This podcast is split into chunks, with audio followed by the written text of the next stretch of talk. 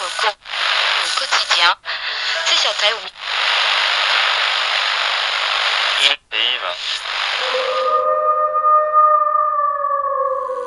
Fala, seu bando de fofoqueiro, estamos de volta. Depois de quase três dias sem energia elétrica e um completo caos, as coisas parecem voltar ao normal aqui em Vale do Chico Rei. E foi tanta coisa que rolou nos últimos dias que nem sei se vai dar pra falar tudo aqui. Terremoto, Oséias e Liminha saindo no soco, viajante misterioso, pessoas voltando dos mortos e o desaparecimento dos vivos. Então separa a cachaça e cola com a gente, que agora tá começando depois das 22, aqui na TFS FM.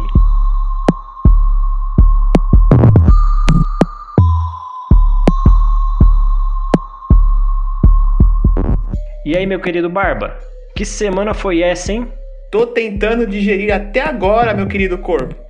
Foi uma correria danada para fazer a cidade girar depois dessa sequência de eventos. Mas por sorte, nós estávamos lá para documentar tudo para a posteridade. É verdade. Enquanto os moradores analisavam as pedras e retiravam os escombros, nós três estávamos lá, acompanhando tudo de pertinho para não deixar nada escapar. Você aí que xingou a gente, tacou pedra no Mandrake porque ele não quis ajudar a carregar bloco, esse programa não estaria rolando se não fosse nosso esforço em anotar tudo. É verdade, hein? Mais respeito com os jornalistas. E por falar em Mandrake, cadê ele? Ih, cara, não sei não, hein? Depois que derrubaram aquela parede em cima dele, não tive mais contato visual com aquele rato imundo. É um imprestável mesmo. Com certeza ele tem alguma coisa a ver com o terremoto. E eu não tenho nem dúvida disso. Como ele não tá aqui, não vai rolar a ligação dos ouvintes nessa noite, pessoal. Quem não gostou, pode comparecer à casa do Mandrake e descer o cacete quando ele aparecer. Agora vamos de notícia? Você falou do terremoto, nos dê mais detalhes sobre o ocorrido. Opa! Um estranho abalo sísmico chacoalhou as estruturas de Chico Rei nos últimos dias. Na última sexta-feira, estranhos sons vindo de todos os cantos, como se fossem urros vindo do céu, e logo em seguida um terremoto trouxe quase tudo abaixo. Os urros pareciam vir do céu, mas o nosso especialista aqui da casa, Valdir Catajeca Raquel Vulgo, dono da rádio, disse que eles vieram da mina e que foram uma reação do solo ao terremoto que estava por vir. Vários pontos da cidade vieram abaixo, com exceção da escola da Madalena e a delegacia, que permaneceram intactas pro azar de todos. A cidade ficou sem luz e água durante os três dias e teve que matar a sede tomando nosso maravilhoso refrigerante de feijão Azabel, fazendo as ações da marca crescerem 3 mil por cento. Mas como seu Resende distribuiu de graça, o lucro com a alta da, das ações foi zero. Mandou muito bem o seu Resende, hein?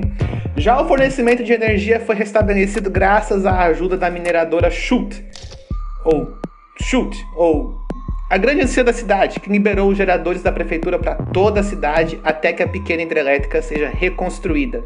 Olha que maravilha! A grande chute sempre ajudando a pequena Chico Rei como se não fosse a principal fonte de renda da cidade. Mas vamos falar de coisa boa? Vamos falar de coisa boa. Tem novidade no mercado do Oséias. Solta o digo aí, Mandrake. Ô oh, merda, ele não tá aqui. Não olhe para o céu depois das 22. Aqui no mercado do Oséias, agora você encontra o creme Boitox, que esconde a sua beleza natural com uma bela camada de beleza falsa, de dar inveja. Não seja lindo com a sua beleza natural, seja lindo com Boitox.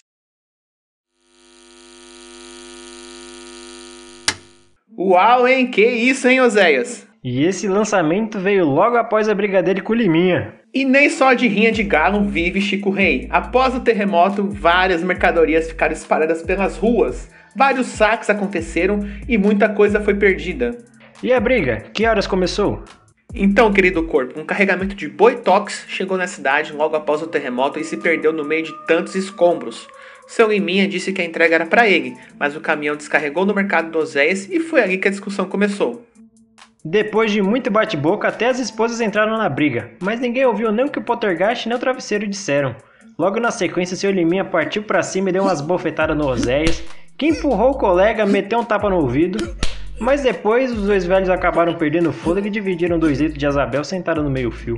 Como o Oséias foi o primeiro a entregar o jingle pra gente, ele fica com o lançamento mesmo. Jabá de lado, outra notícia que chegou pra gente hoje aqui é que o palhaço surpresinha foi morto, atropelado por um carrinho de pipoca logo na entrada da cidade na BR 690. Outro ponto importante da cidade sofreu com um recente acontecimento.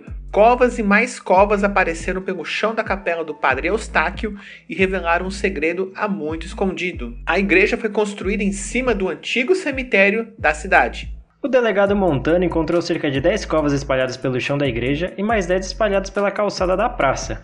Segundo ele, os corpos devem ter cerca de 300 anos, mas ele não tem tanta certeza, já que o máximo que provou de carne velha foi um bife da semana passada.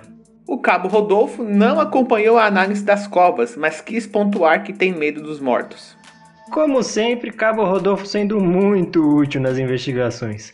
O padre Eustáquio disse que vai ficar escondido na cabine sanitária que fica do lado da igreja até que as investigações terminem, e que gravará todas as missas de lá mesmo.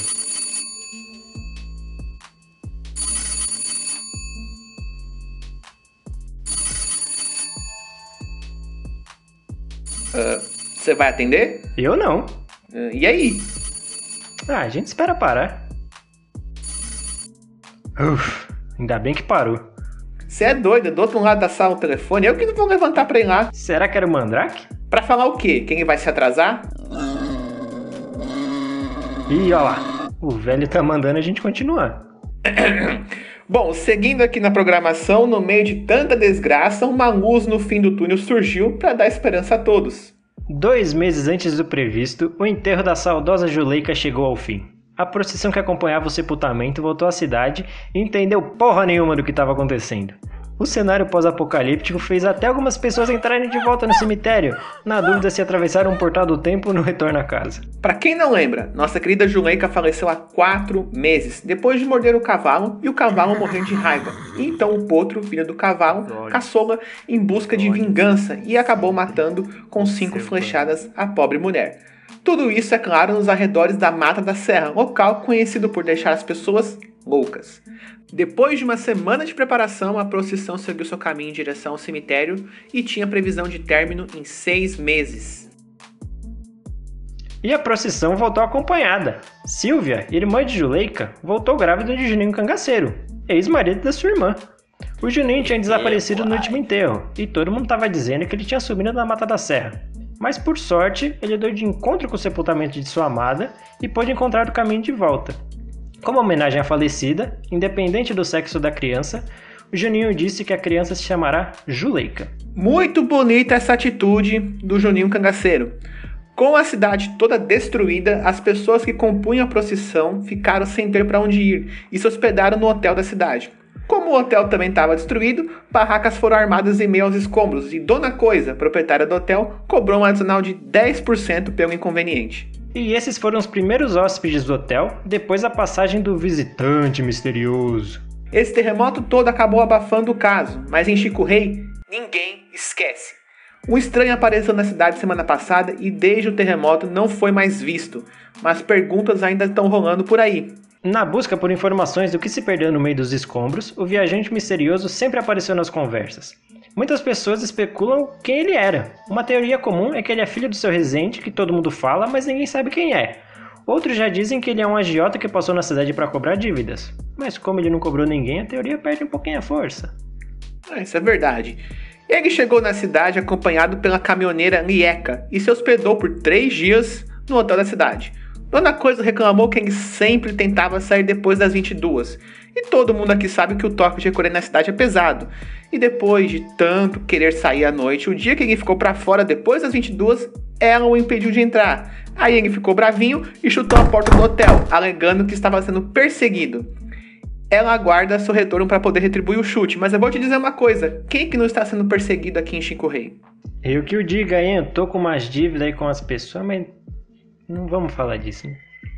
Quando entrevistada, Lieca disse que só deu carona, que não conhece ele, e quando foi indagada de novo, mandou a gente tomar no cu e saiu andando.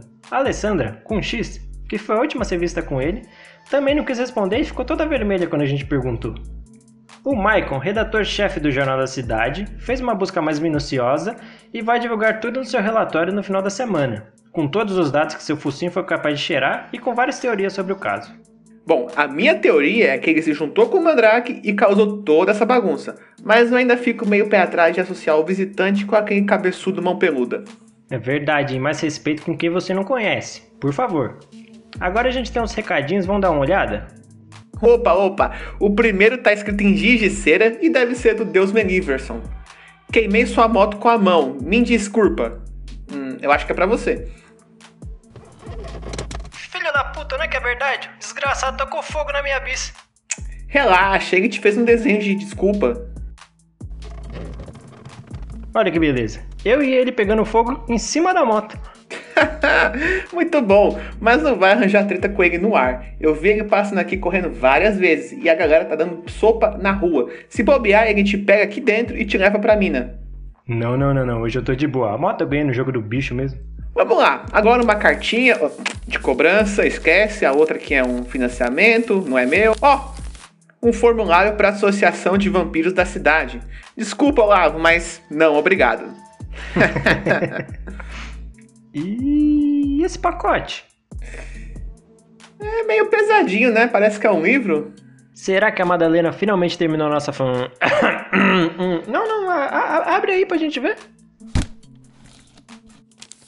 Hum, tem um bilhete e um caderno, parece um diário. Olha, que inusitado. O que, que diz o bilhete? Deixa eu ver aqui, vamos lá. É, abre aspas. Uh, me deu muito trabalho esconder isso, mas acho que não posso mais ficar com ele. O terremoto esconde muito mais segredos do que imaginam sobre a cidade, sobre o viajante e. O quê? E sobre a mina. Que merda é essa? Eu sei lá. Mas a última vez que chegou um negócio desse aqui, quase que a polícia montada deu subindo isso na gente. O velho nem tá olhando pra cá, deve tá, deve tá dormindo. É, é verdade. A- acho que dá pra continuar então. Então vamos lá. Aqui tem tudo o que precisam saber. Tudo aquilo que ninguém soube. A verdade sobre tudo. O nome dele era Adão e este é o seu diário. Entendi foi nada. Mano, você é burro. Esse aqui é o diário do viajante, pô.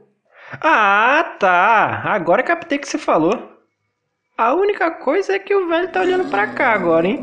Olha a carinha do filho da puta. O desgraçado vai cortar a gente de novo. Ô, filha da.